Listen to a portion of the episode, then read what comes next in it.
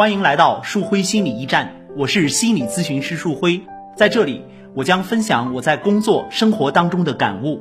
如果您和我一样热爱生活，对心理学感兴趣，欢迎您加入到我们的讨论当中。你有多么后悔，其实你就多么需要别人的理解。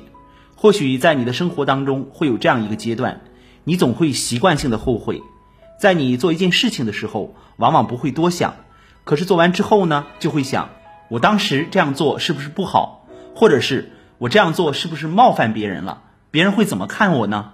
总是后悔的人其实是不清楚我到底应该遵从自己的想法、需要和感受做事儿呢，还是应该以别人的要求和想法为主去照顾别人？如果一个人总是后悔呢，那就意味着他没有办法让自己身处一种自由的状态之中。我们也可以这样理解。总是在习惯性的后悔的人，其实是对关系充满了依赖的。他们其实是在用后悔的方式，想要激起别人对自己的关心和安慰。我有一个来访者，总是会习惯性的打孩子，每次打完孩子之后，他都会后悔不已。他有时候会抱着孩子哭，有时候会想尽各种办法求得孩子的原谅。当这种状态反复出现的时候呢，他意识到自己的心理可能出问题了，于是来做咨询。在我们做过几次咨询之后，他终于愤怒了。他指着我的鼻子大吼道：“你根本就不能理解我！你不知道我在打过孩子之后有多么的痛苦。这么多次咨询了，你连一句安慰我的话都没有。”他就在这样的状态下开始爆粗口，就这样整整持续了四十分钟，他才尝试着让自己安静下来。咨询室里的气氛变得缓和了。沉默了一会儿，我问道：“你有没有觉得舒服一点？”这是一条一米八多的大汉，没想到他在听了我这样的询问之后，不由得失声痛哭。他一边哭一边告诉我：“你这样做是对的，我根本不值得你的同情，我连自己的情绪都控制不住，还要厚着脸皮来要你的同情。”其实他完全没有理解我这样做是什么用意。生活当中，我也是一个男孩的爸爸，我完全理解一个爸爸在打了孩子之后，自己内心的那份后悔和内疚。我之所以没有急着去安慰他，是因为我知道劝解和安慰是解决不了问题的。甚至有时候，当我们去劝解、安慰一个后悔的人的时候，反而会把问题掩盖得更深，因为这个问题在他身上已经出现多次了。我相信，在他找到我之前，肯定得到过很多安慰，甚至也得到过孩子的一些宽恕。可是问题依然没有得到解决，这至少说明这些常规的手段是无法解决他遇到的这个问题的。听了我的这个解释之后，我的来访者给了我一个反馈，他说：“其实每次出现这样的问题的时候，他总会去求得别人的安慰，而他在得到安慰的时候呢，那一刻他会觉得很舒服。然而接下来很快又会进入到后悔和内疚当中。在我们的咨询当中，我虽然没有给他及时的安慰。”但是在每次咨询过后，在咨询中我认真倾听的态度，每一个关键点给他做出的一些回应和解释，都会让他思考很长时间。听他这样说，我知道我们的咨询进入到了一个非常关键的时刻，我们需要探讨一下，他作为一个父亲，面对自己的后悔和内疚，需要的到底是什么？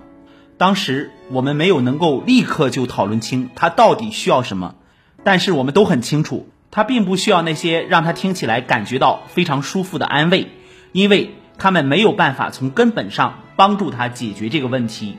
于是我们约定，在以后的咨询当中，我绝不采用安慰他的方式去处理问题，他也绝对不会因此而乱发脾气。在那次咨询过后，我们的关系发生了很重要的变化。他在咨询中给我讲一些事情的时候，变得越来越有耐心了，我也听得越来越专注。我们在咨询当中不再彼此绷着脸、不苟言笑的样子，好像在讨论一个多么严肃的问题。